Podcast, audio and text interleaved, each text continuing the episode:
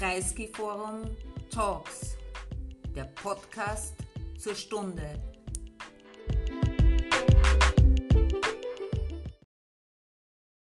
So, welcome to our lecture with Anthony Lerman from London about whatever happened to anti Semitism.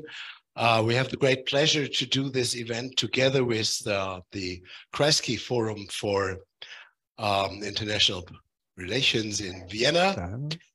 And uh, so I also welcome not only Tony Lerman from London, but also Gertraud Auer from Vienna. And uh, this is part of a series of events that take place at the Kreisky Forum under the uh, headline Borders and Identities, uh, but also is part of our program that accompanies the exhibition on taxidermized Jews, the uh, history, presence, and future of Jewish museums and their subject. And we are glad to have you here, Tony. Not the first time. Uh, four years ago, together with the Kreisky Forum, we were able here to host an event to introduce your publication, Do I Belong? Reflections from Europe, uh, which we were able to present here in Hohenems in 2018. And uh, how this relates to the Kreisky Forum, you will tell us later in your lecture. Um, just to introduce you first to our audience here in Hohenems, but also on Zoom and on Facebook. Um, Tony Lerman, um, after studying history in uh, Great Britain, was active in numerous functions, um, doing research and fostering um, Jewish life in Europe um, and doing research uh, about anti-Semitism being a member and then director of the Institute of Jewish Affairs in London, that was a research institute of the World Jewish Congress. Uh, you were editor of Patterns of Prejudice in London and the editor of Jewish Quarterly. Um, you founded uh, the Anti-Semitism World Report that you had from 1992 till 98, uh, which was the first uh, comprehensive report on uh, developments of anti-Semitism in different countries. Um, in 1996, you founded the Institute for Jewish Policy Research, and in 1999, um, you set up um, the first program of the Rothschild Foundation supporting Jewish life in Europe. So you tackled uh, with the subject uh, tonight from uh, many and also institutional perspectives, but at some point in your life, you decided to rather work independently. And I think that also um, will be a subject uh, of uh, tonight. Today, you are a senior fellow at the Kreisky Forum in Vienna and also at the Parkes Institute in Southampton for uh, Jewish non-Jewish relation. Uh, and um, beneath, beside the publication Do I Belong that we uh, presented here uh, four years ago. You're also the author of um, a book with a telling title, The Making and Unmaking of a Zionist, a personal and political journey. Um, tonight we will together introduce uh, you to uh, the recent book that you just published, um, Whatever Happened to Anti-Semitism. And uh, I'm most curious to listen to your lecture. Before that, I will hand over the mic uh, to Gertraud Auer, who will also welcome us for the Kreisky Institute. Thank you, Gertraud, for being with us. Thank you. After seven hours train from Vienna to Hohenems this afternoon and back tomorrow another seven hours from Hohenems to Vienna. I'm very, very happy to be here with you and to share this evening with our dear friend uh, Tony Lerman. I would also like to welcome Kathy Lerman, his wife, who is with us. And um, uh, we have we have many years of uh, common activities and of uh, of friendship, uh, but also of professional activities together. Um, we were, um, I was hosting a group of um, intellectuals, academics, Jewish and non-Jewish, uh, for several years in Vienna called the Vienna Conversations. Out of these um, uh, conversations, uh, Tony uh, published a, a, volume called Do I Belong that we presented also here in Hohenems. We have also a specific history with the Jewish Museum in Hohenems, and I'm very happy that I can be with you tonight here. Uh, we founded the Vienna Friendship Society for the Jewish Museum in Ho of Jewish Museum Hohenems in Vienna to support projects uh, from the museum in Vienna. We uh, presented one exhibition in, uh, in, spring this year with uh, several talks and events uh, on the side. And uh, we are going to continue to do the same next year. we try to raise money to support the Jewish Museum Hohenems in Vienna. And Hanno is also one of our curators in the in the Kreisky Forum, exactly to the to the topic borders and identities, which is also very much connected to what the Jewish Museum in Hohenems is doing. So we have many puzzles that uh, brings us bring us together. I'm very grateful to Tony to be here tonight and to share the talk and the lecture on uh, on, on this very uh, thorny question of uh, anti-Semitism and on not only the question on anti-Semitism, but especially the debate around anti-Semitism, which is so thorny and which uh, I think has no better place than the, the, the Jewish Museum in Hohenems to host. Thank you so much. Thank you so much, Gertraud. Just one note before we start with your lecture. Um, we will have the possibility for you here in the auditorium uh, to share questions and comments with us, but you also at home uh, um, watching uh, the event online have the possibility to raise questions or give your comments in the chat. Uh, so after uh, Tony's lecture, you can type in your comments and questions in the chat at home and we'll will try to take them in into the discussion here as best as we can let's see how many questions and comments it will be uh, but we will do our best to uh, help you also to share uh, the space the virtual space with us tonight so thank you very much and tony now the floor is yours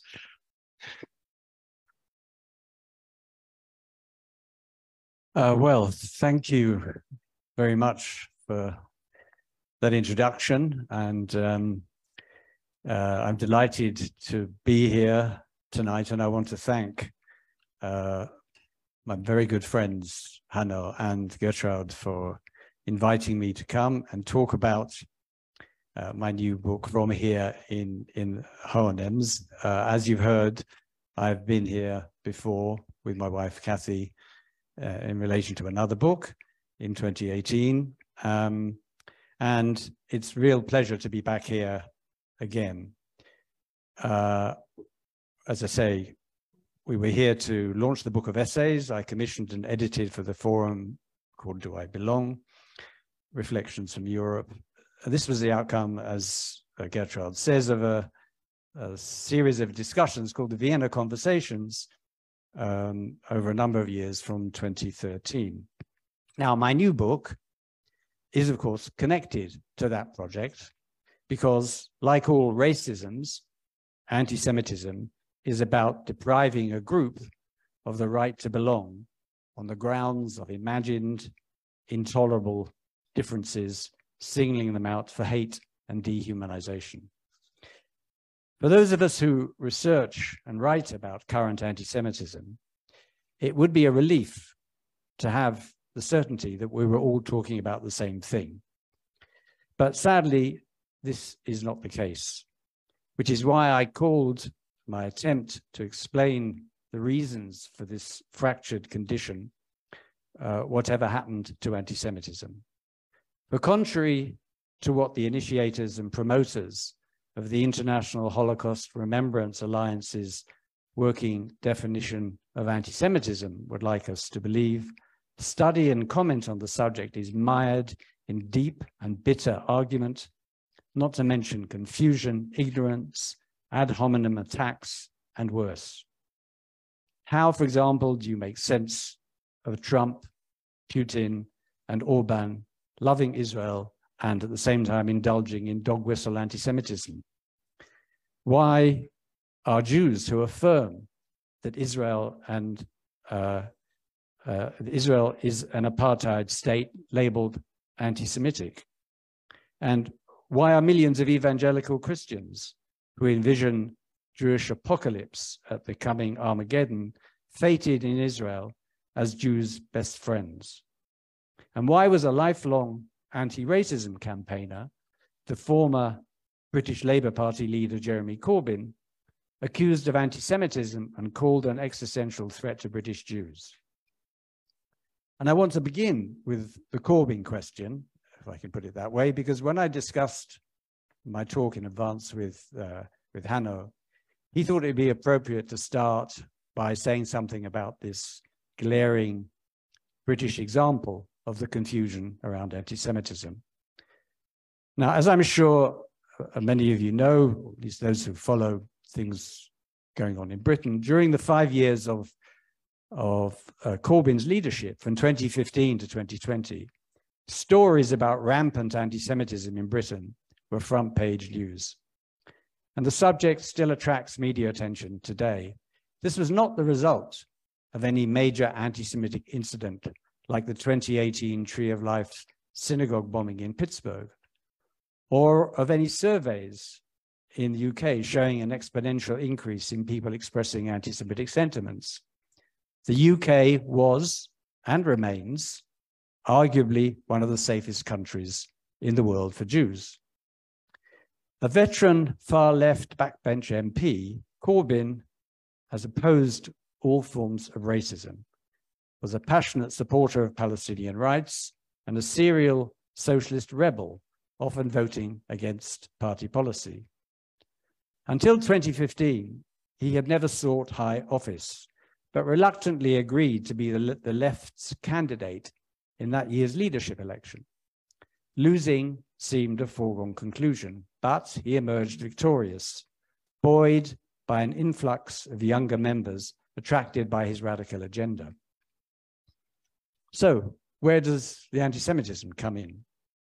Well, as many of you surely know, within a year, the party was struggling to fend off charges of being overflowing with anti Semites. Such people were said to be among the wave of younger members.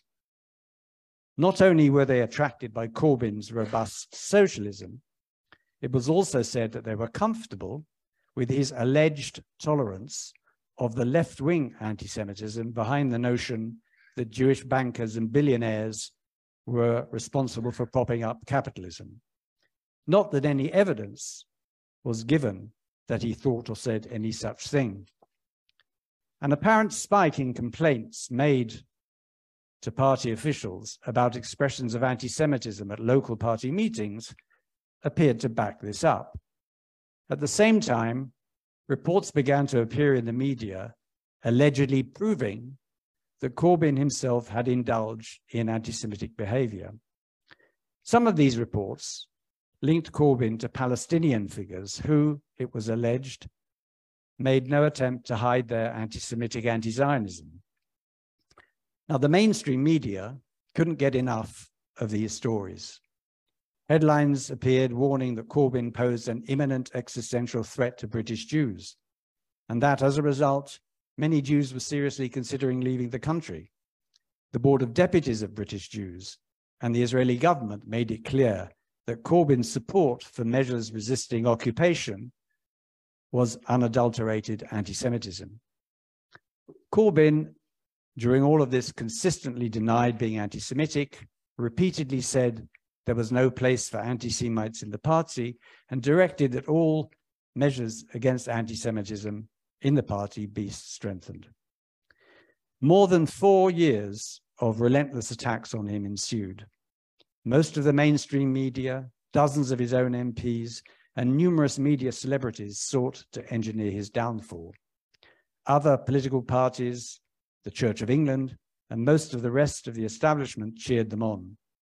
Jewish organizations and the official affiliate of the Labour Party itself, the Jewish Labour Movement, JLM, took to the streets to demonstrate their apparent disgust for Corbyn's apparent failure to rid the party of the alleged scourge of anti Semitism and for his own anti Semitism. An atmosphere of continuous crisis eventually culminated in a disastrous result in the 2019 general election, triggering Corbyn's resignation. So, how realistic was this picture of a dangerously anti Semitic party leader, idolized by legions of anti Semitic party members? Well, let's look at some facts.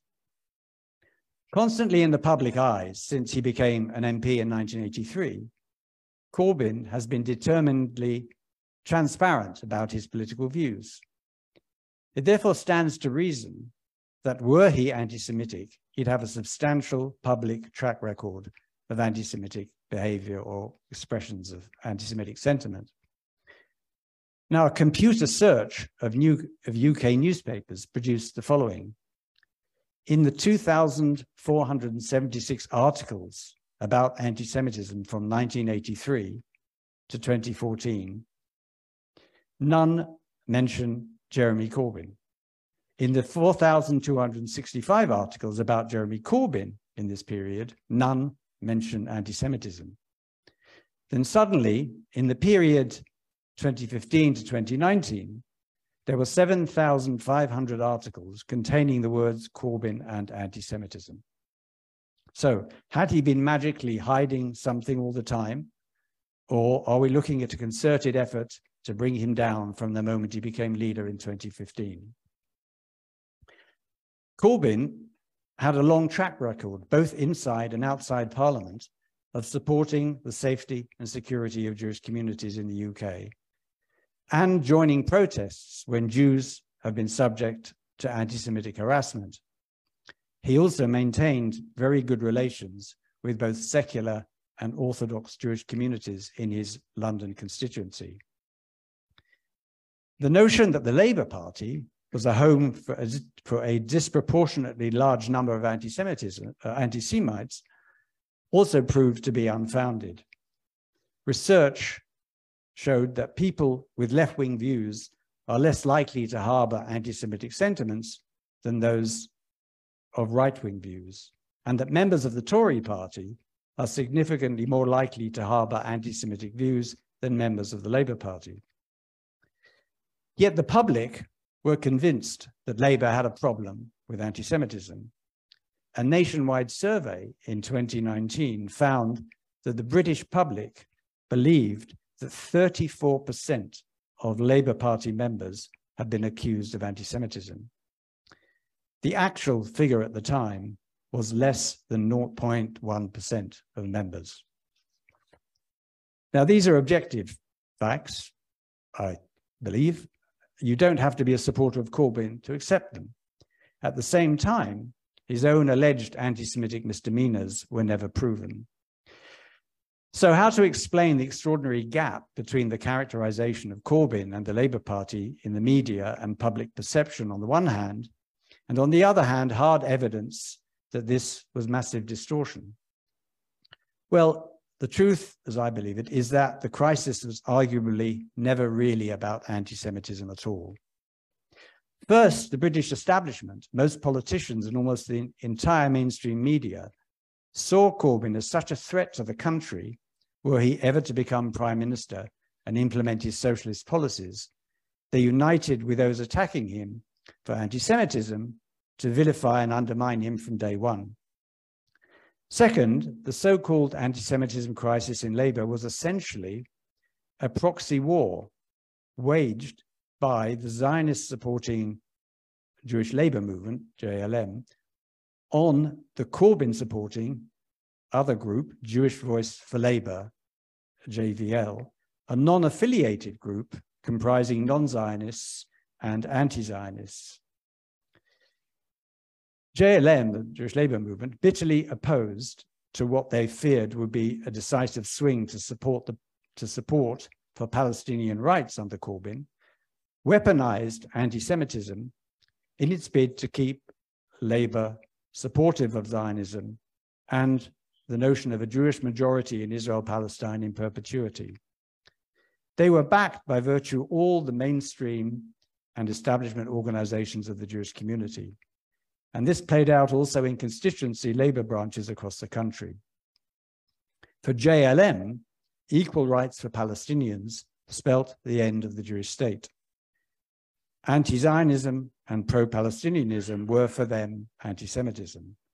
But for JVL, the Jewish Voice for Labour, Zionism was Jewish ethno nationalism, discriminatory and racist, a form of apartheid. Now, these the two coalitions of groups, the British establishment and the organized Jewish community, worked openly to unseat Corbyn and they succeeded. And while national politics moved on, the consequence of the anti-Semitism furore was the bringing of bitter arguments over the contention that anti-Zionism is anti-Semitism, largely an intra-Jewish feud until then, into the public domain. This was significantly catalyzed and amplified by the ubiquity and influence of the IHRA working definition of anti-Semitism, said by its promoters to be the internationally recognized gold standard definition, but ultimately a deeply flawed and dangerous document. Neither the messy end of the Labour anti Semitism crisis, reverberations of which are still being felt in the UK, nor the relentless spread of IHRA, which also played a significant part in the Corbyn saga, brought clarity to the understanding of anti Semitism. They only sowed further confusion. As Peter Beinart American Jewish prominent commentator on these matters, puts it in his endorsement of my book, we're faced with a quote unquote hot mess in which, quote, debate about anti Semitism is both incoherent and appalling, end quote. And the Labour anti Semitism saga is as glaring an example of the misunderstanding, ignorance, willful obfuscation, and politicization surrounding what is and what is not anti Semitism, as one can find. Now, during recent years, there have been many attempts from different political and academic perspectives to explain the reasons for the hot mess, but also, and more often, attempts to deny that there was any genuine confusion on the grounds that it was just the anti Semitism deniers who were, who were confused, those who refused to accept that IHRA defined anti Semitism once and for all. Nonetheless, a constant stream of controversies, most prominently the Labour anti Semitism crisis, provided seemingly limitless material for continued bitter argument. I held the view that to fully understand what was going on, it was necessary to take into account the wider and longer historical and political context, and to bring to bear some new or neglected analytical approaches to our understanding of where we are now. And this is what I have aimed to do in, in my book. But experience comes into it too. And Hanno, in his recitation of my biography, explained that I've worked for many years in research and study on anti Semitism. So experience comes into it. The underpinning of the book is research based and academic, but also has a unique first person dimension that is usually excluded from contemporary anti Semitism studies. I begin by quoting data from polls showing widespread public confusion and ignorance about anti Semitism and what the word means, and deep division over it among Jews. Media disinformation and exaggeration about the current danger of anti Semitism by Jewish defense and representative organizations made matters worse.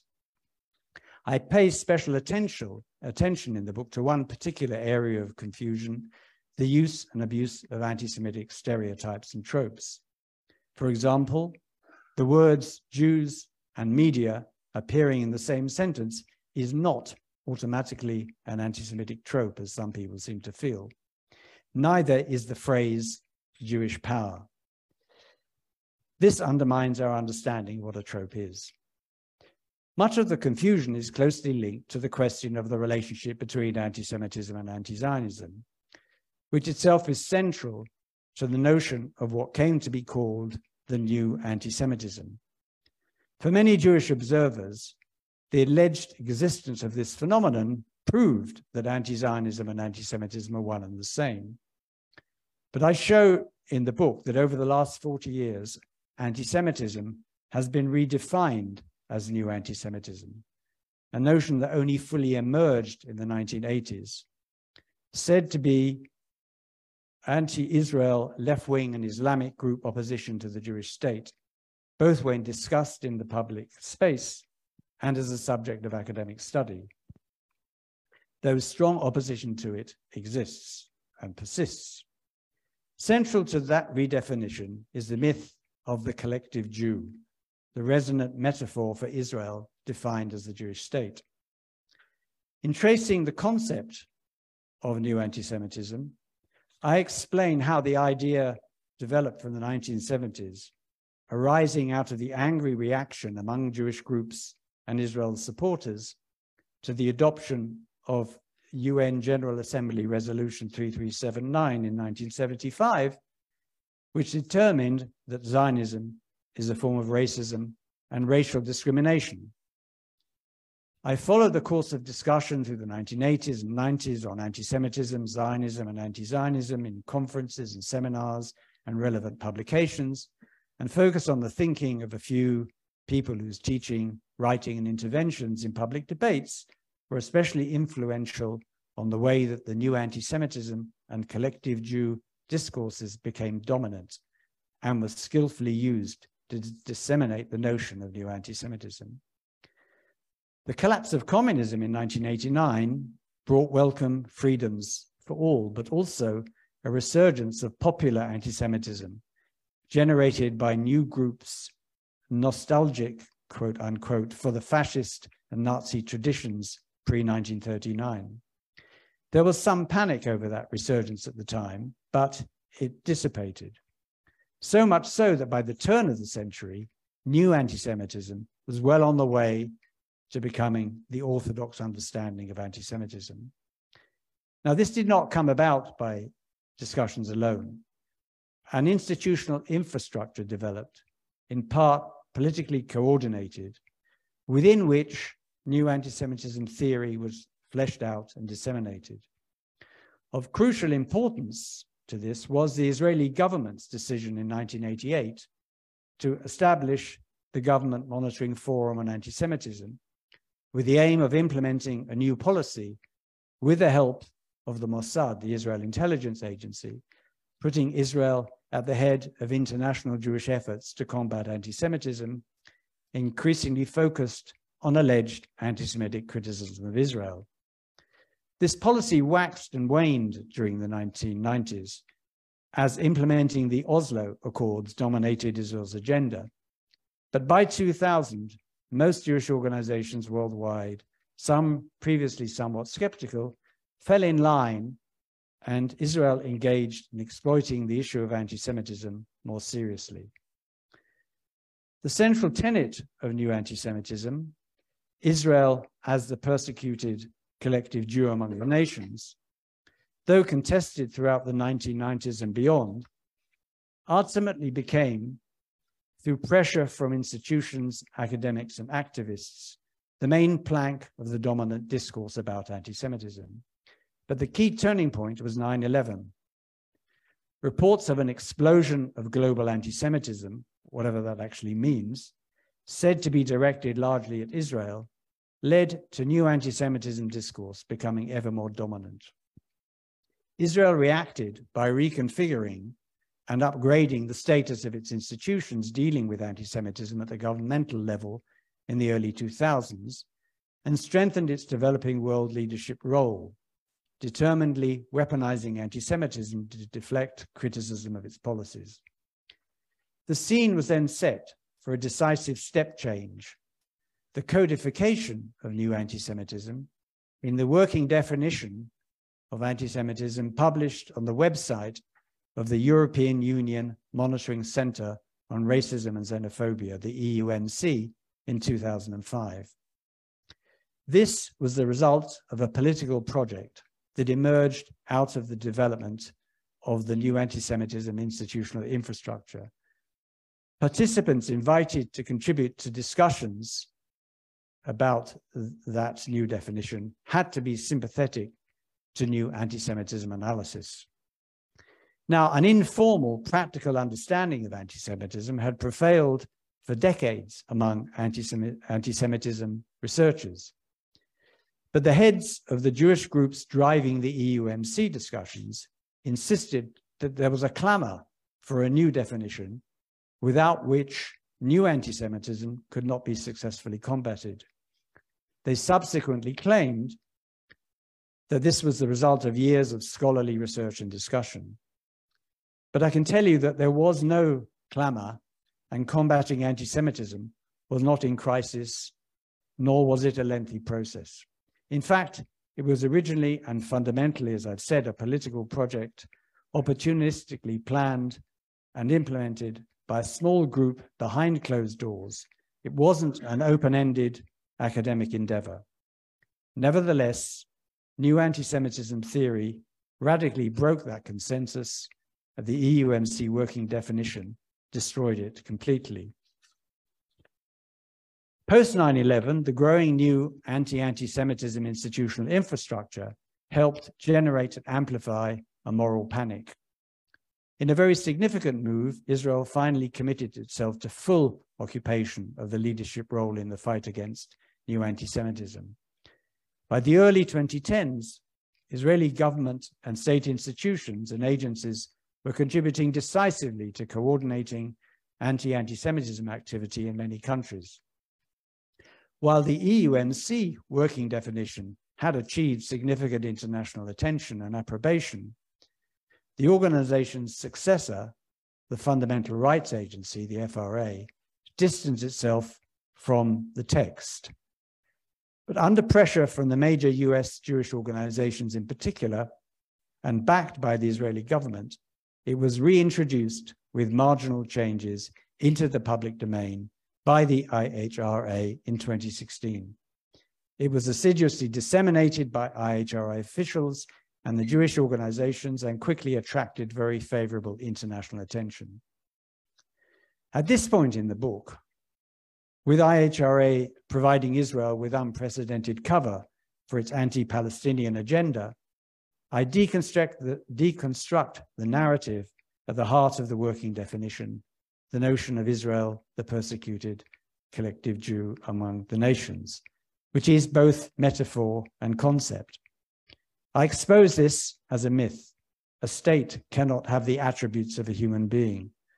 Furthermore, furthermore, by making the state untouchable, the myth encourages its deification. From a Jewish religious point of view, this is idolatrous. And it's anti Semitic too, because the parallel reduces the Jew to a singularity, implying that all Jews are the same, an obvious anti Semitic trope. And finally, the concept is also blatantly racist in another sense. It completely erases the Palestinian minority from the Israeli reality. I also demonstrate how Israel leverages its very favorable geopolitical situation, its status as probably the leading military and economic power in the region, its normalizing of relations with many Arab states, and its fruitful relations with Russia, China, and India to secure acquiescence in the government's portrayal of the state as under attack from viral anti Semitic delegitimization. Briefly, First, uh, so I then discuss four other anti-Semitism linked, linked discourses that are also deployed to reinforce the collective Jew myth. Briefly, first, the insistence that nothing less than eradication, elimination, or rooting out of anti-Semitism are acceptable strategies for dealing with a problem.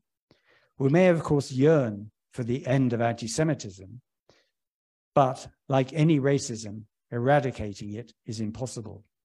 But constantly demanding it serves the interests of anti new anti Semitism warriors because it sanctions the continuity of complaint, which acts as a permanent barrier to the attainment of justice for the Palestinians. Second, the widespread use of wholly inappropriate medical analogies, principally seeing anti Semitism as a virus. Such analogies rarely come with proposed cures, and they turn anti Semites, for whom anti Semitism is a choice, into unwitting victims. Third, apocalypticism, that is, repeated prophecies of anti Semitic Armageddon. The prophets of anti Semitic doom, journalists, activists, academics alike, see all Jews as vulnerable, but most serious is the alleged ever present threat of annihilation of Israel by hostile forces. Belief sustains this uh, narrative, not evidence. So it matters not if it doesn't happen. And if the ap apocalyptic claims are questioned, it's the questioner who comes under suspicion for downplaying or denying anti Semitism. And finally, we've seen increasing reference to acting against anti Semitism as a war, even though you cannot fight a war against an abstract noun. I argue that it's not enough to defend use of the term war because it is only a metaphor. It dangerously raises expectations as to what can be achieved. Moreover, the use of the word reveals much about the problematic nature of anti anti Semitism activity. For even the generals waging the so called war acknowledge that they are failing, it's not being won. The anti Semitism reports they present us with consistently show anti Semitism getting worse. They will hardly ever criticize those prophesying an imminent apocalypse. They stand before parliamentary select committees, US congressional hearings, and UN committees and speak of the existential dangers posed by current anti Semitism. And since they and the politicians they are addressing will be satisfied with nothing less than complete eradication of anti Semitism, and at the same time, they're speaking of it as an incurable disease, they are, I would argue, in a double bind. But as they are the main voices being listened to, they monopolize and control the narrative. Armed with the IHRA working definition, they present themselves as the experts, more or less, more or less admitting that the situation uh, is beyond anyone's control. And they get away with portraying failure as success by, in effect, saying that there is no alternative, that others offering a different approach one that rejects IHRA are anti Semitism deniers.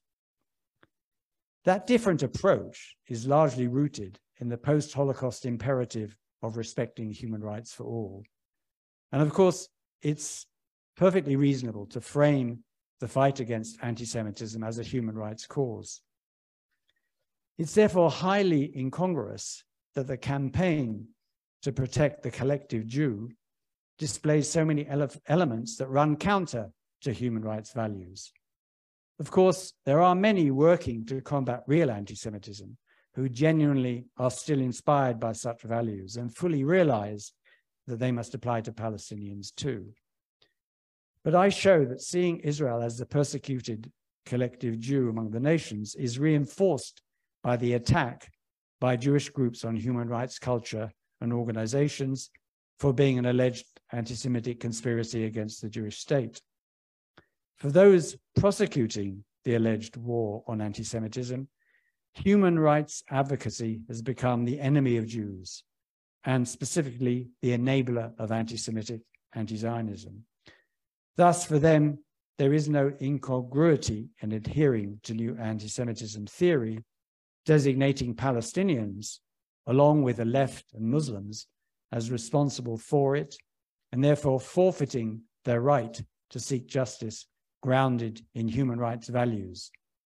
In reality, therefore, the war's principal victims are the Palestinians, denied democracy, freedom, and equality. The so called war on anti Semitism is also essentially an elite enterprise dominated by governing structures and official bodies. It's not a social movement, There are no grassroots clamoring or mobilizing for action. Its leaders expect to address and influence establishments, security forces, governments. They're accountable to no one, and their sources of funding are not transparent. A war on anti Semitism led by Israel, I contend, is a war being fought with Zionism as the weapon. This is a contradiction in terms and an impossibility, not only because it would mean fighting one racism with another, but also because at its very core, Zionism endorses an anti Semitic construction of the Jew. Anti Semitism nurtured and empowered Zionism. It was mobilized for the sake of the Zionist project. Herzl wrote in his diary, I quote, the anti Semites will become our most loyal friends. The anti Semitic nations will become our allies, end quote. In the 1930s, David Ben Gurion said, quote, Le malheur of the Jews was the chance of Zionism, end quote. And the Israeli historian Idit Zertal has described the diaspora Jew as the first other of Zionism against which Zionism defended itself. And with this, in conclusion, I return to IHRA. The Jew is once again the victim of Zionism because by IHRA defining anti Semitism as what it is not, free speech on Palestine Israel, real anti Semitism is given a free pass.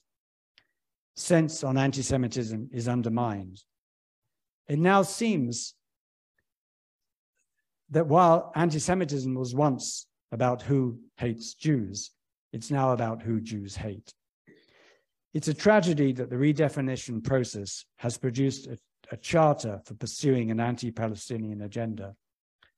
From its first appearance, the notion of the new anti Semitism was being used to progressively undermine and deprive Palestinians of opportunities to speak of the Nakba, their ongoing experience of ethnic cleansing, dispossession, and apartheid, Israel's discrimin discriminatory laws that made it a racist endeavor, a political and ideological agenda now driving Israel's far right and fascist incoming government.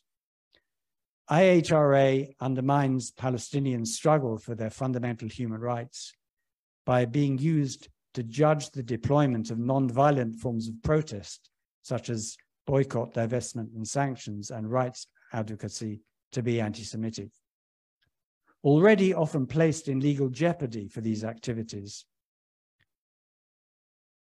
With IHRA, Palestinians now found themselves branded as the principal purveyors of anti Semitism. And despite explicitly defined as not legally binding, IHRA has been used to open up even more legal pathways to their cancellation. The book starts with confronting confusion and ends with the stark reality of its consequences. Anti-Zionism, a form of legitimate political discourse and belief, has been conflated with anti-Semitism, a form of racial hostility and hatred. This equation, labeled New Anti-Semitism, which targets the collective Jew, a bogus metaphor and concept, was codified in the form of the IHRA Working Edition of Anti-Semitism, with the result that anti-Semitism has been redefined to be what it is not. Redefinition has resulted in the production of a racist charter actively applied against the Palestinians based on the prohibition of freedom of speech. Jews have been made no safer by this outcome. When leaders such as Trump, Orban, Morawiecki, Bolsonaro, and other right wing populists who promote white supremacy and either condone or even deploy expressions of anti Semitism are fated for their support of IHRA and Israel. We know that the necessary struggle against real anti Semitism is being unjustifiably and dangerously neglected. Thank you.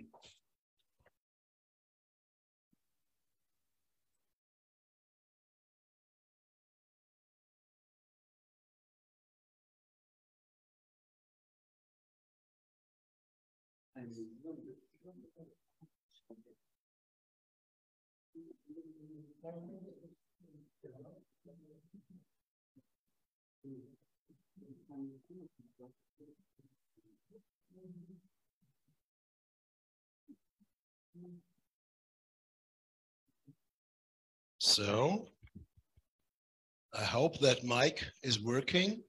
It does.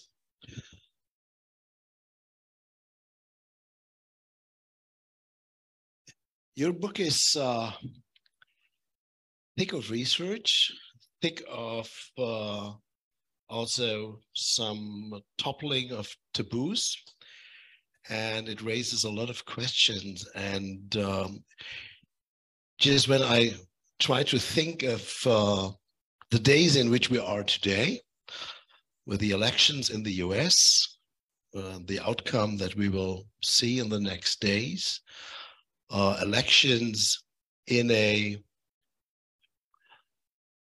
in a country where uh, figures show that those who support Israel at most are those who are expressing most explicitly anti-Semitic um, ideology.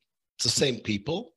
All the polls show that the uh, supporters of Trump, um, who are most loyal to Israel in its current politics, are the most anti-Semitically uh,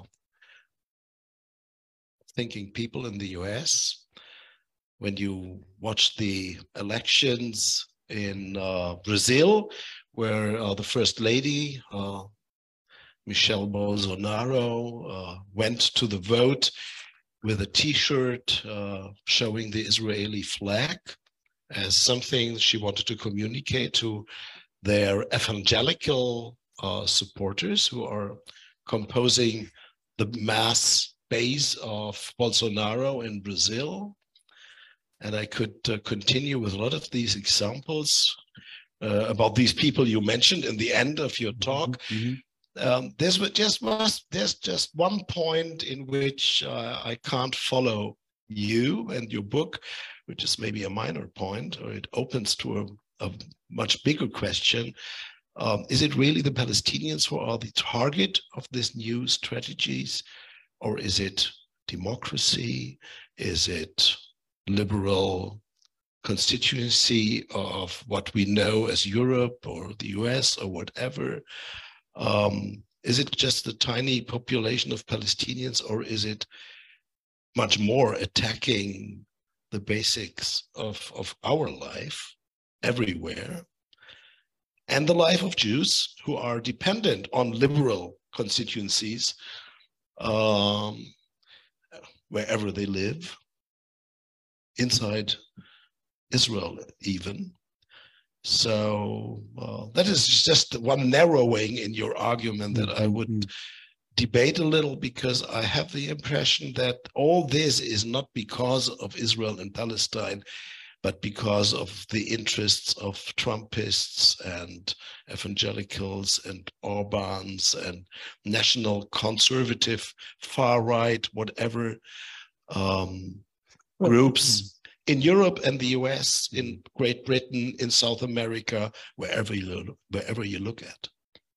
Well, if you say that um, that, that IHRA, which symbolizes what you're talking about, uh, if you say that IHRA is damaging in a in a very broad way, um, because it feeds into post-truth agendas, it feeds into all kinds of illiberal agendas and so on. I would agree with you completely. I don't think there's anything in my book which contradicts that. Um, but I would argue very strongly that the principal people affected by the developments that I write about and the redefinition of anti-Semitism are, at the end of the day, the Palestinians. So I think there's a bit of a danger here in spreading this thing too widely because there uh, there again you know it takes there's always something which takes focus of attention away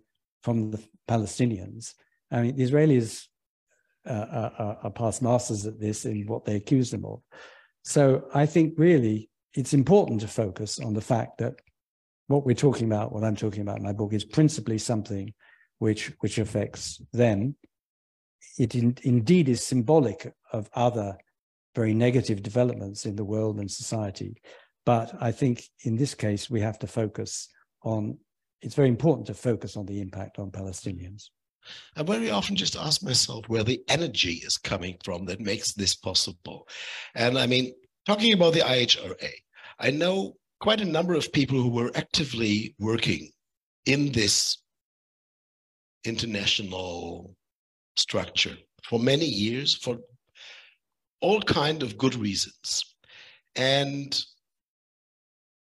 when legislations all over Europe started to implement the IHRA definition, which is in fact the definition that existed 10 years already before, um, with mostly no alteration, basically. Um, and I asked several people who were active in IHRA and they were present in the Bucharest uh, conference where it was decided um, how it came that you clever people working on anti-Semitism, Holocaust studies, whatever, for many, many years, did agree on that. The answer was we didn't agree on that. It was decided when we all had already left, uh, when the politicians were still there, but the experts already left the, the conference. And it was not really decided upon. It was not even, it was never discussed in the IHRA. It was, I mean, it was prefabricated already. Uh, it was never discussed in the IHRA. Um, and it was uh, not even rightly decided upon. Um, the IHRA decided upon the four lines of the basic uh, definition that basically says nothing. I mean, it's it's uh, that says anti-Semitism is to hate Jews, which is not a very helpful definition if you want to explain anything. Um, and that all the, the rest of the text was simply taken for granted. It was, it was taken, but it was not decided. It was not discussed. So it was just a political, political drama to use that. And the question is, why representatives of, polit- of the political scene in so many countries, and there were no Jews, there were simply politicians coming there.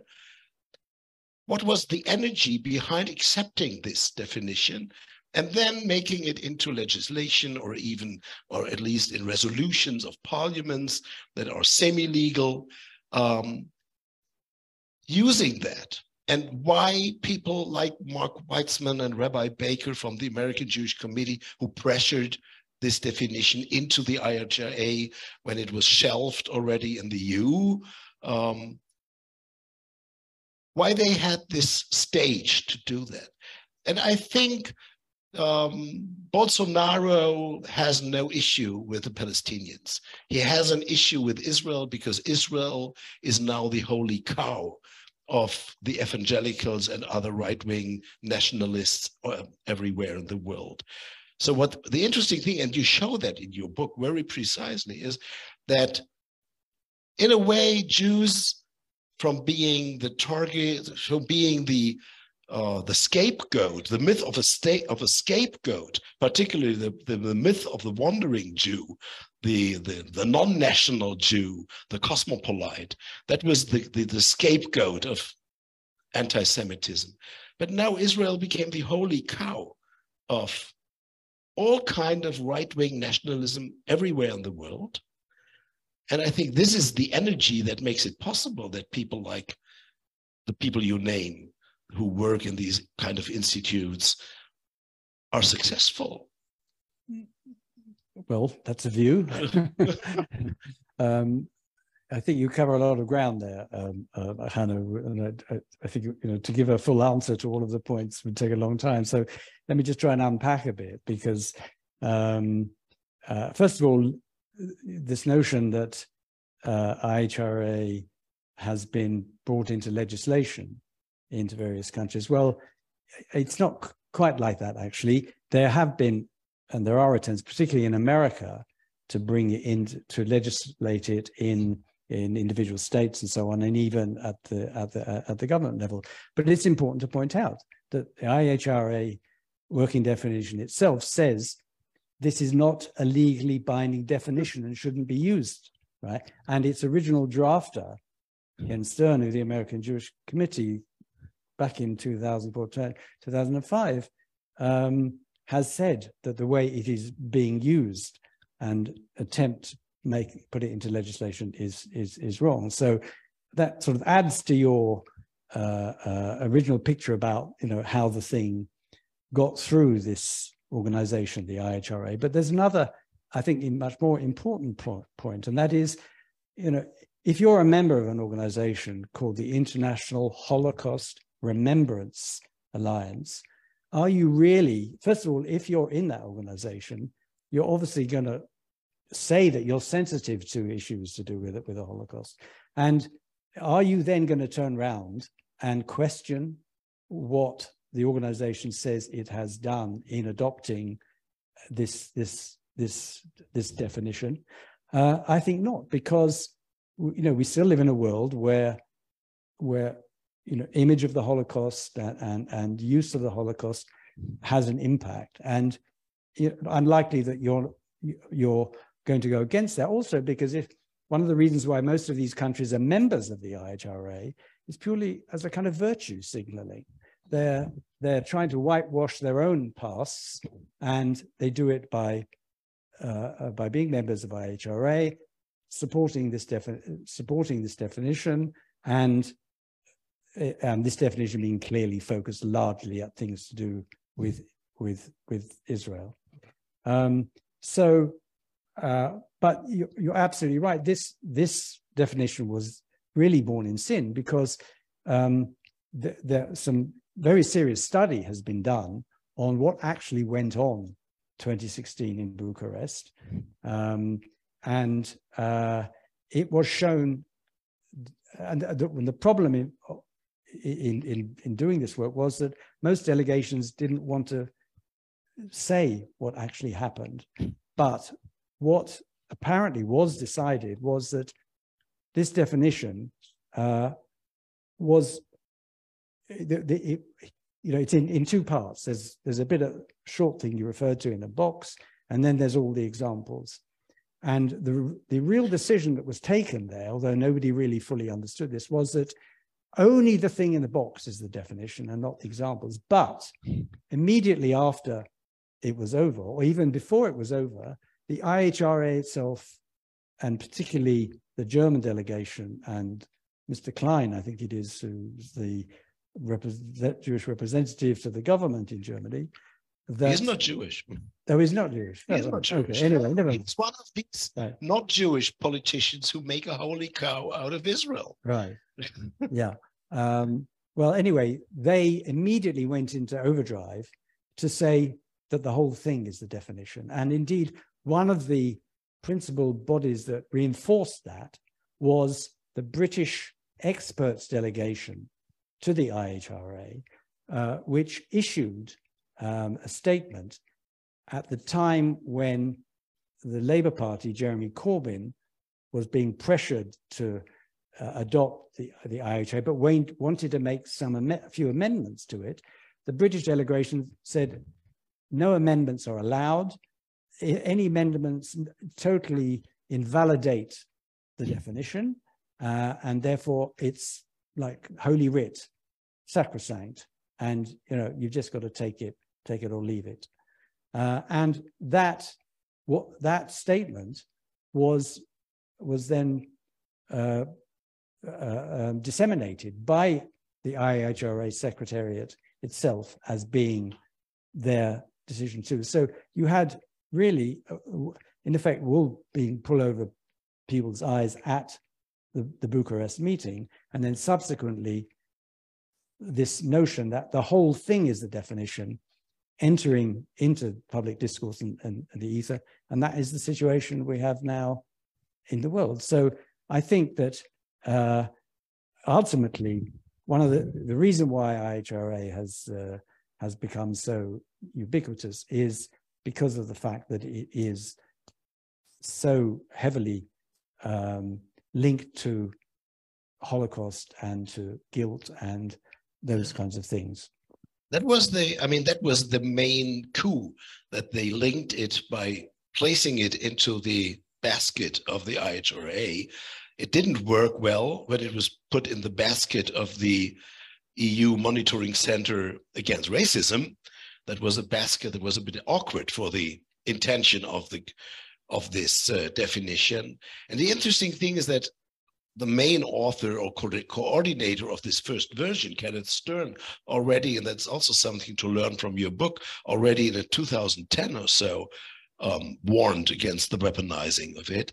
And the interesting thing is that the and not everybody, if you know the, the exact wording of this IHRA thing, but the interesting sentence that uh, creates this kind of ambiguity that makes possible every kind of misuse of it is a sentence saying that anti-Semitism can also be directed against the state of Israel, perceived as a Jewish collective, which is interesting because it's majorly Zionism who perceives Israel as a Jewish collective and not uh, those who criticize those who criticize Israel. Even some do, and that certainly very often leads to certain expressions of anti-Semitism. If you if you by criticizing Israel, identifying all Jews with the state. Um, but the interesting thing is that this ambiguity makes it possible to denounce every form of criticism of Israel as an expression of, of, of anti-Semitism and uh, that is that works very cleverly. And I mean, just a few days ago, there's an initiative to, trying to fight against the adoption of the IHRA definition by the UN. Um, and uh, the EU representative for, I don't know exactly the name of it, combating anti-Semitism, Ms. Ms. Schnurbein, um, explained to those who criticized the IHRA um, definition with saying our definition of anti Semitism is victim based. I mean, that sounds very good. I mean, that the victims of something um, are the main authority to define what it is. It sounds wonderful. If you look a little more closely into it, it becomes absurd because they say we have we, we made polls with 16,000 Jews in Europe mostly affiliated with Jewish communities, so not really representing representing all those Jews who are not feeling so close to Jewish communities um, because they are out of the picture already. Um, and 38 of these people asked said every criticism of Israel is anti Semitic, whatever you say. And 82 say um, everything related to boycott is anti Semitic. First of all, I, as a German Jew, don't feel a victim of BDS. I'm against it, but I'm not a victim of it. Only if I would be an Israeli Jew who are strongly affiliated to Israel, I might feel as a victim. But as a German Jew, I, I'm not even feeling as a victim.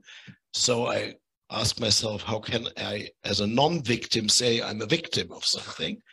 Um, but the interesting thing is, if you take the same logic to, let's say, an Iraqi Muslim living in Vienna who would say, I'm a victim of the Israeli occupation of the West Bank, you would already, you would already say, well, are you really a victim of this occupation as an Iraqi Jew living in Vienna or London or Vancouver or wherever? And if this Iraqi Jew would say, Iraqi Muslim would say, um, as a victim of the Israeli occupation, I define Israel as the second Holocaust or whatever he could say. Would it be a serious uh, basic basis for an EU definition um, victim based. I mean, it gets more absurd every day. Mm. But I think your your example talking about Britain in the beginning made so clear that it's it's not there's so much interest invested in it. I mean, parts of the Labour Party and the other parties at the Church of England, they probably killed Corbyn not because of Israel and Palestine, because they wanted to kill him, and they used for a good reason. They they were looking for a good reason, and they used what was on the Mm. table for them, isn't it?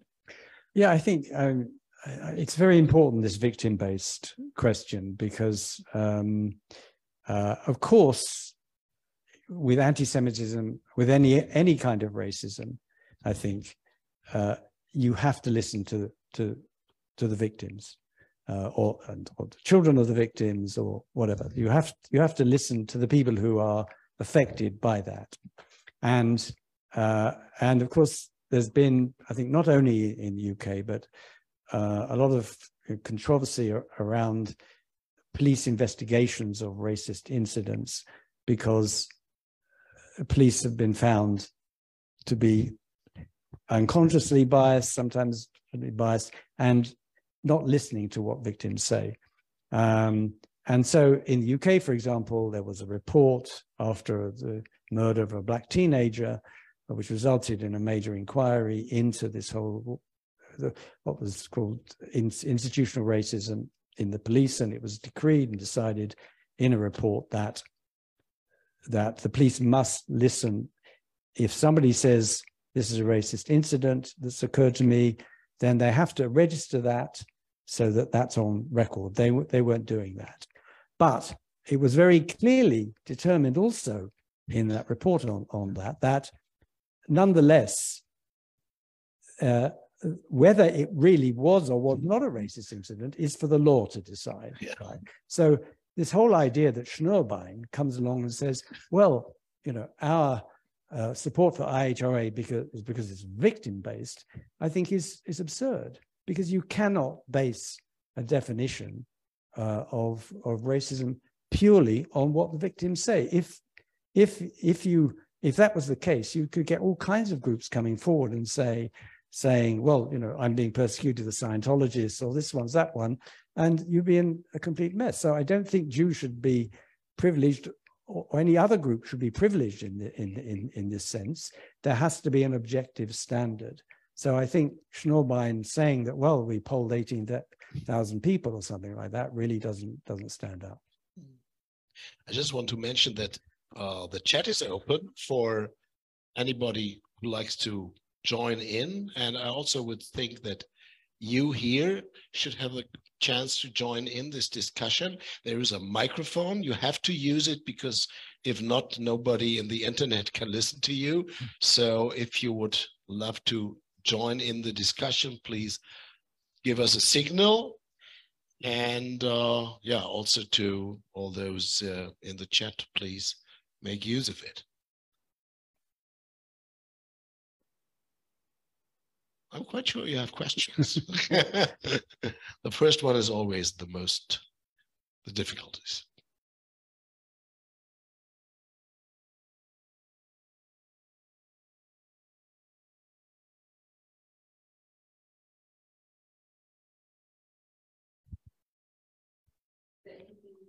Wait, wait, wait, wait. There's nothing in the chat yet. I'm surprised.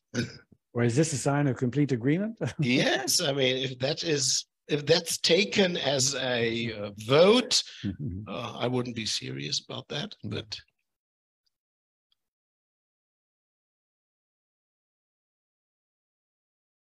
Marianne, wait a second. You need the mic, so nobody could hear you if you don't use it. Also äh, ich habe vieles wahrscheinlich nicht verstanden, aber Kritik an Israel, wenn ich das, ich bin 2010 äh, seitdem nicht mehr in Berlin gewesen, aber vor, vorher war ich in Berlin ein paar Jahre. Kritik an Israel war in Deutschland äh, wurde das als antisemitisch betrachtet. Und das durfte man überhaupt nie äußern. Und diese ganze Zeug mit Antisemiti äh, Antisemitismus, Also ich habe nicht wenige Bekannte. Und keiner hat direkt in der letzten Zeit etwas Ähnliches erlebt, was man so bezeichnen könnte. Nur in den Zeitungen. Und diese Geschichte mit Corbyn, ja, das ist britisch. So Marianne, you said that when you were in Berlin in the years before, Ja, you you experienced that people who uh, said critical things about Israel were accused to be anti-Semitic, but you think this did not happen in the last? Nein, wenn man, Time? wenn man sich, ich bin, äh, vielleicht muss ich sagen, dass ich äh, äh, nicht sehr politisch äh, denke, wahrscheinlich, ich weiß es nicht. Aber äh, ich finde sehr vieles in Israel, was mir nicht gefällt, was ich äh, mit Humanismus wofür sich das Judentum enorm stark macht. Menschlichkeit und so habe ich nicht entdecken können. Ähm und ich, hab, ich finde einfach, dass das viel zu viel Feindlichkeit in beiden Bevölkerungen in Israel vorhanden ist. Die sehen immer nur die Feinde, alle. Und das führt nicht in die Zukunft. Das führt nur zu totalem Chaos. I have to translate a bit of that to um, Tony. Yeah. Um, she says that she experienced so much hostility in both camps of the both parts of the Israeli society, and that does not lead to any better future. I have here a few comments in the uh, chat now. There is a critical comment uh, by Hannah Spiegler. She says, um, to say that there's no proof of Corbyn's anti-Semitism seems not honest to me. What Lerman says to Corbyn's friendship with Hamas and other terrorist leaders, there's a question. Um, and among BDS, there are many supporters who are completely ignorant about the situation in Israel Palestine and are boycotting left wing Israeli artists, academics, writers, and others whom they are accusing on being of being fascists. I think we are not contributing to a more constructive discussion about anti-Semitism and the situation in Israel Palestine by being blind on one eye and seeing black and white. We must confront the problems of both side and listen to each and building the ground of trust that it will be maybe more difficult for populists to instrumentalize this ongoing conflict as anti-Semitism. Just to mention, I'm an Israeli Swiss citizen and disgusted of Israel, Israeli racist, fascist politicians and their supporters and their behavior. So in that question on comment, there are different layers. Um, one a criticism of BDS, which is not, as I see it, saying that BDS per se is um, all over anti-Semitic, but she criticized in particularly all the boycott actions that are directed against individuals. And uh, there's a question that's very precise about Corbyn's friendship with Hamas. You have to say something about that. Um, Okay. Let's- Yeah. I'll start with that. Yeah. let's start with that. Um, well, I, I, Corbyn can speak for himself on this and has spoken for himself on this, and uh, and this is uh, an issue that you know keeps coming up. Um, I think you you know all this arose because he um, chaired a meeting uh, uh, on Israel Palestine uh, uh, where he referred to people on the panel. I think there was a Hamas representative. There were there were other people. Um, uh, uh, he referred to to um, to some of the people as you know my friends uh, from Hamas or my friends and so on. And this was taken to, to, to, you know, people interpreted this, say, well, you know, these are his real friends. This is, you know, uh, the people who he mixes with and believes in and so on and so forth. And they're anti-Semitic and therefore he's anti-Semitic. Whereas, you know, I think to be fair, if anyone knows the history of, of Jeremy Corbyn and his activism in this kind of area, he's someone who's passionately, um, uh, perhaps too passionately uh, wanting peace right, with everyone. And therefore, you treat everybody equally. You know, you have these meetings, you speak to whoever you can. If you can speak to terrorists to get peace, you've got to speak to terrorists to get peace. Um, you know, if you've got to bring people together whose uh, views you don't agree with, you still you you do that, and you do it in a polite way. You bring them together and you say, "My friend here, my friend there," etc., etc. The idea that that kind of discourse is somehow, you know, saying, "Oh, I love Hamas's charter," which says X, Y, Z about Jews and they should be destroy- destroyed, I think is completely absurd. So I really don't think that that is a, an argument to put against, I think, the much more weightier evidence that, that Corbyn had no animosity to Jews whatsoever. And the idea that if you sit down and talk with terrorists, that means you're, going to have animosity to Jews. Well, tell that to Tony Blair when or even the Thatcher government when they had people sitting down and talking with with uh, with uh, with IRA with IRA terrorists. And not only that, the let's face it, in is in Israel, you know, uh, do you think therefore that no Israeli politician has ever you know sat down with Hamas and had had discussions with with, with Hamas about what might possibly? Of course, there've been things going on behind the scenes. Um, so this kind of purity of well, you know, can't go anywhere near someone who uh, is a Hamas leader is, I think, really, um, uh, to be absurd also because indeed, how, how can you, if you really want peace in Israel Palestine, not find a way of talking to all the groups that are involved? You may not like them, you may not agree, you know, you may dislike a lot of what they say, but if you can't somehow bring them into a discussion about human rights and uh, and, and self-determination uh, of people as well as peoples, then I think you know we're on a hiding to nothing. I have more questions and comments in the chat. Um, there is uh, Laila Al Subaidi.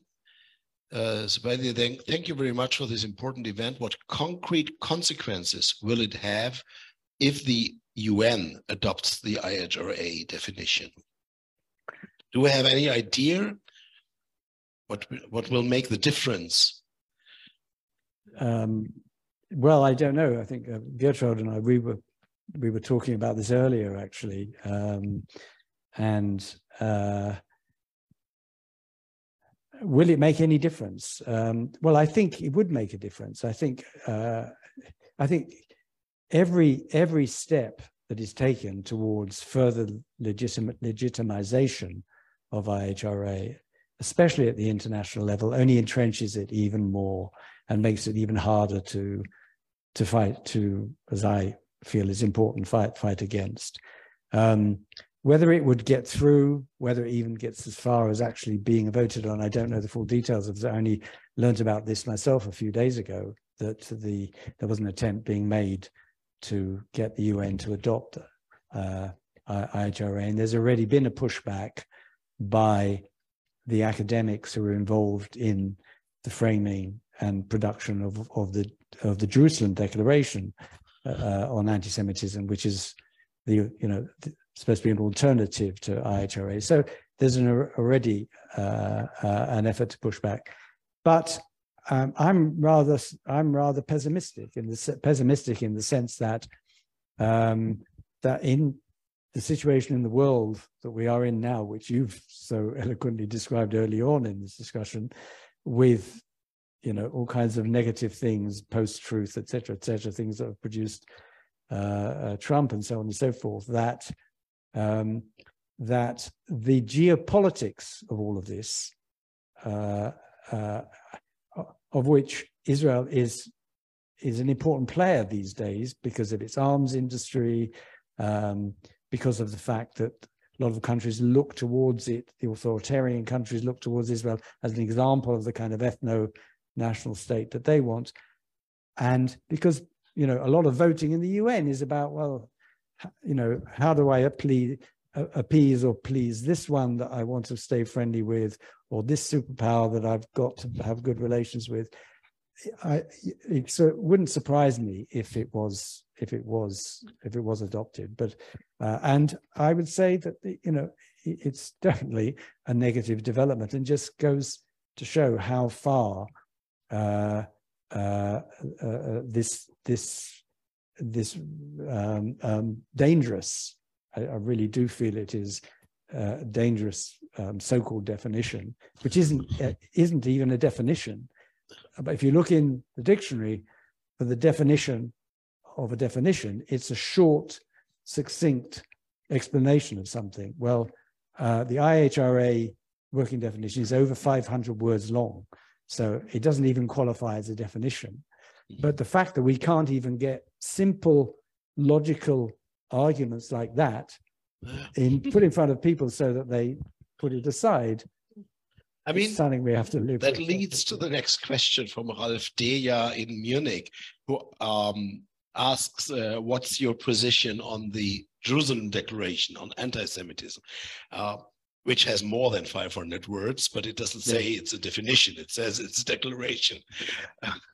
Um, so what is your opinion about that? I mean, it, right. as an attempt to direct the discussion into whatever other direction. Well, I have to be perfectly honest about this because there's a paragraph in my book about my view about the Jerusalem Declaration. Well, I think first of all, the thing to say is that it is no, there's no doubt that it is a, a vast improvement on the IHRA definition. If you want uh, uh, and you need a long definition of anti-Semitism, then definitely the the uh, the JDA is uh, is is superior is is is superior. Um, uh, and I think it's a bit of a sleight of hand. I know that they say it's only the the opening paragraph, which is the definition of the JDA, But the fact that it is got all the all the examples and the other stuff follows immediately on from it, and therefore it looks so much like the IHRA definition. I, I think you know most people are look, looking at it and feeling well the whole actually it's the whole thing that is the definition and I have been on record for years way back from when the 2005 EUMC working definition, which it's still fundamentally that text, which is now um, saying that we don't need long definitions. It doesn't help anyone. What long definition, what any definition has saved any Jew anywhere. So I think the whole notion that, that having the correct, perfect definition is going to, you know, save Jews and and and combat anti-Semitism doesn't seem to me to make any sense. So I would have thought it would have been better um, it, uh, for there to have been a, a, different kind of strategy adopted where one went short rather than long, and then dealt with the issue of okay, so how do you then deal with this example, that example? Well, you can deal with examples of whether things are anti-Semitism or not by going to experts, getting their opinions, you know, research, etc., etc., etc. You don't, you know, to, to try and stuff into a definition um, so many examples of what it is. Um, uh, it just, as I say, invalidates the notion that it's that it's a definition. So I think it's an improvement, and it's important that it's there, JD. And I know that there have been successes in the UK, even in some pushing back at un, in universities where universities have adopted IHRA and attempts have been made to get them to abandon that and take on the on the Jerusalem Declaration. University of Aberdeen very recently decided that. There have been successes with it. So it's you know it's a very worthy and important document, but unfortunately, I think you know uh, uh we need other strategies mm -hmm. if we're really going to uh, uh, if we're really going to to invalidate the IHRA. There's one very precise question, and I try to be do justice to everything that is coming up here. Uh, so maybe we try short. to be shorter. Yeah, um, anyway, Erne just ask um, a very precise question about the IHRA, um, referring to the sentence I mentioned that is not part of the definition, but part of the introduction of the examples with uh, the criticism of Israel as a Jewish collective. Um, the German, the Germans really incorporated that sentence that is decided of the IHRA not to be part of the definition as if it was. Uh, did other states did that same? That's the question. I haven't heard of any other state that's done the same. There was a very special German thing It sounds to like just take this one sentence and put it into the definition Mm. where it does not belong. Um, there are several. I, I think, by the way, there are examples, I think, of some other countries tampering with it a bit also. So maybe it's not only the Germans, but that's very glaring uh, uh, error, to say the least. So there is uh, there are a few comments on the BDS question that are. There's one comment by Miriam Halberstam. Uh, she says there's a clear difference between criticism on Israel and anti-Semitism, which we probably would not debate. And she says every leftist could criticize Israel, but boycott is something that is no criticism, which is also true because it's activism. But the question is still is every activism anti Semitism? But hmm. let's add to this question the other one, and that is a question from Facebook. You stated that IHRA would undermine Palestinian struggle by framing organizations as BDS as anti Semitic. BDS was co founded by the Palestinian National and Islamic Forces, which has members as Hamas and Islamic Jihad. That does not sound like new anti Semitism to me, rather like old anti Semitism. Therefore, isn't it BDS itself which is undermining the Palestinian struggles and human rights? Um, I would add to that something that I also would like to know, and that is if it wouldn't it be much easier to fight for the Palestinian rights and also to fight against um, Israeli, not only politics, but the kind of constitution it gives itself as a Jewish ethno nationalist state? By not adopting BDS as a counter strategy that says that the liberation of Arab soil is a primary goal, primary goal, because uh, that is definitely not criticism. It's not only activism, but it's definitely another ethno-national fight, Mm.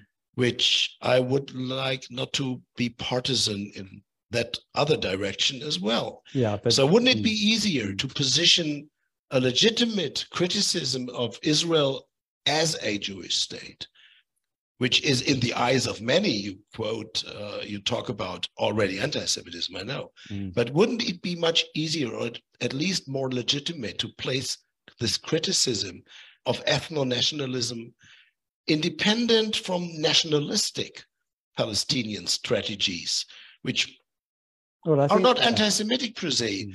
but even as being nationalistic, I would not be very sympathetic for them. Well, I, I, th- there is a case indeed to argue this out on the basis of nationalism. There shouldn't be any nationalism, and certainly there shouldn't be any ethno-nationalism. But we live in a world in which there is nationalism. I'm very anti-nationalist. That's what led me to give up my my Zionism and and and so on. So I think it's very important that that the anti-nationalist voice and reasons uh, has to be put. But y- you know, this is taking us away from what's happening to the Palestinians. The Palestinians are suffering under uh, uh, an apartheid regime. This has been clearly uh, uh, established by human rights organizations in Israel and outside, etc.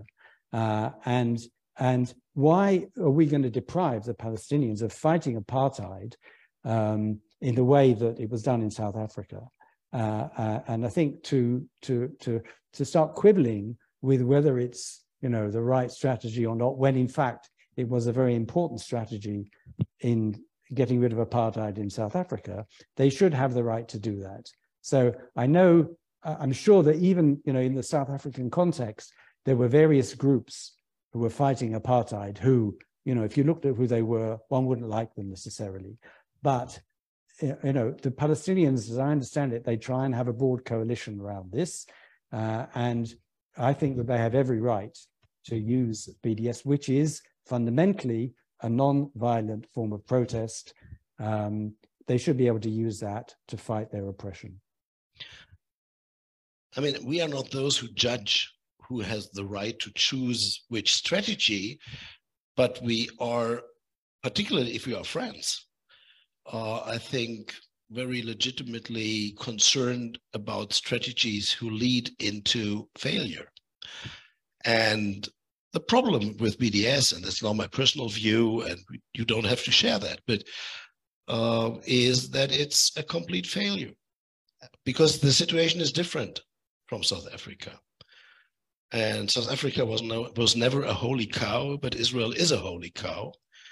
And uh, the situation in Israel is different from South Africa, but particularly uh, the major success the BDS movement seems to have is when it's not about weapons and economy, but it's about uh, academic and cultural relations in which I think it becomes toxic. I mean, that's my personal view. Mm. So I think it's not anti-Semitic. It's simply a nationalist counter strategy, counter strategy against another nationalism, which is Zionism, which is not, in Explain my view, is not helping.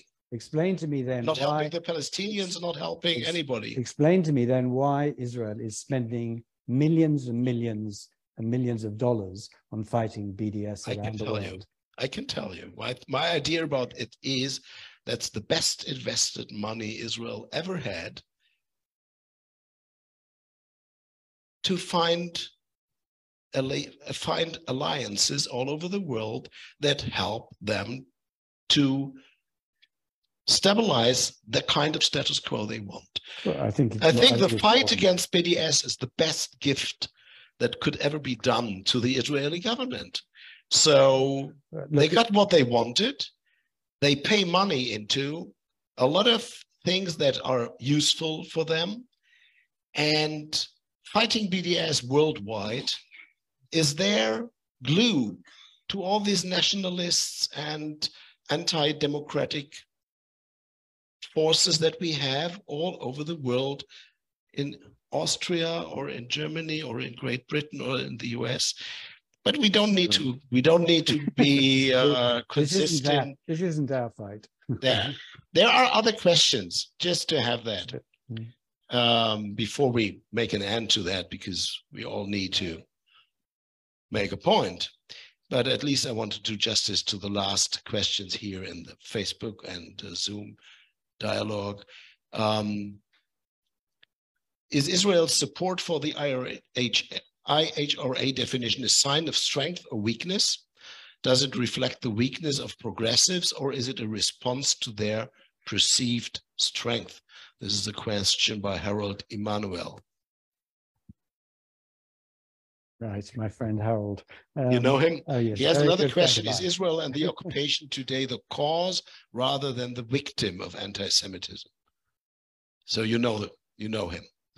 Any answer to Harold Emmanuel? What, um, sorry, what was the, the first question was? Is Israel's support for the IHRA definition a sign of strength or weakness? A sign of weakness. I have another comment by Hannah Spierglas from Switzerland.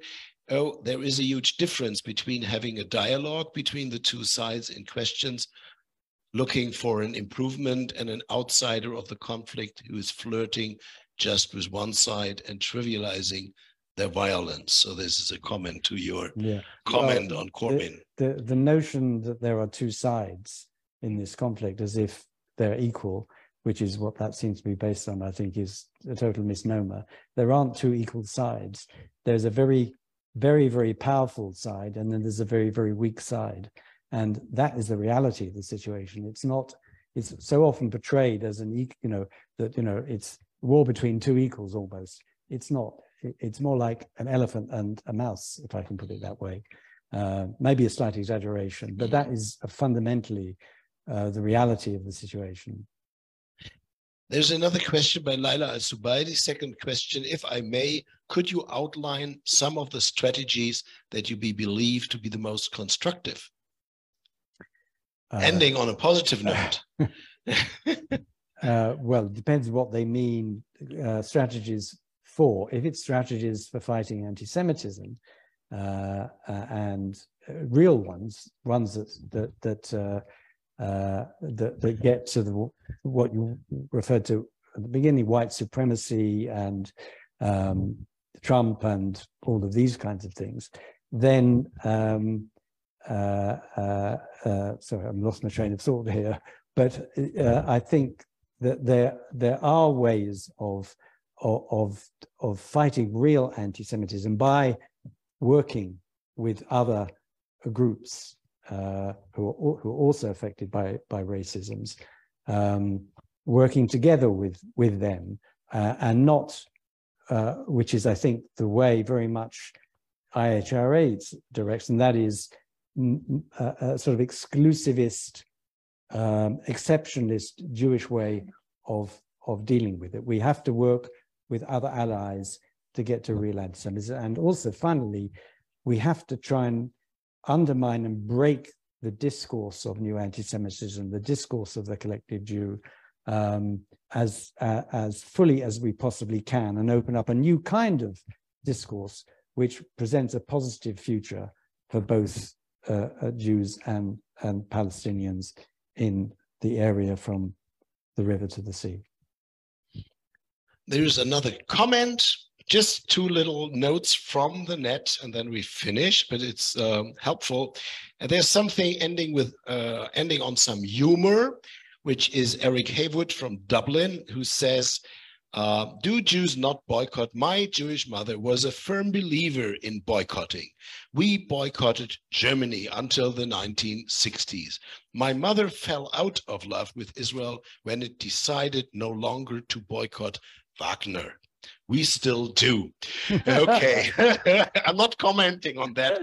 My father always loved Wagner, um, my Jewish father. And there is a, last question by Michaela Kopser Mark, who just wanted to know something you maybe don't know the answer to, and is how the IHRA definition was uh, acknowledged or approved by the German Bundestag.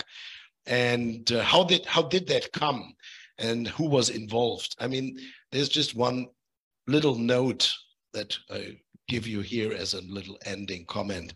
It was the um, alternative für deutschland the afd that was threatening the bundestag by by giving as a resolution into the process that the AfD, as the biggest friend of Israel, uh, asks the other parties to adopt the IHRA but, um, definition, but not only that, to legally forbid uh, to to make BDS illegal in Germany. I mean, to make it uh, a criminal uh, case. And at that point, the other uh, parties in the Bundestag, at least the majority of them, adopted um, the IHRA definition because they want not did not want to be outdone by the AfD in their love and loyalty to Israel. That is part of the sad story. Um, but let's end on the debate on Wagner, but we can uh, continue that uh, with a glass of wine. Thank you.